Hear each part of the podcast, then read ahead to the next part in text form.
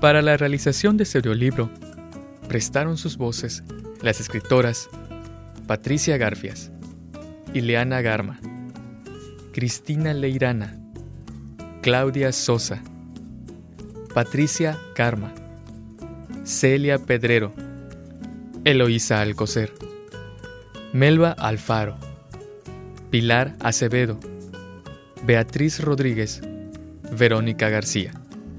En la coordinación general, Verónica García Rodríguez. En la logística de producción, Irwin Javier Quintalchi.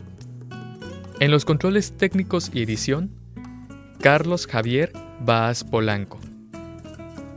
Este audiolibro se grabó en la cabina de Radioeducación del Mayab, ubicada en la Universidad Tecnológica Metropolitana, en junio de 2012.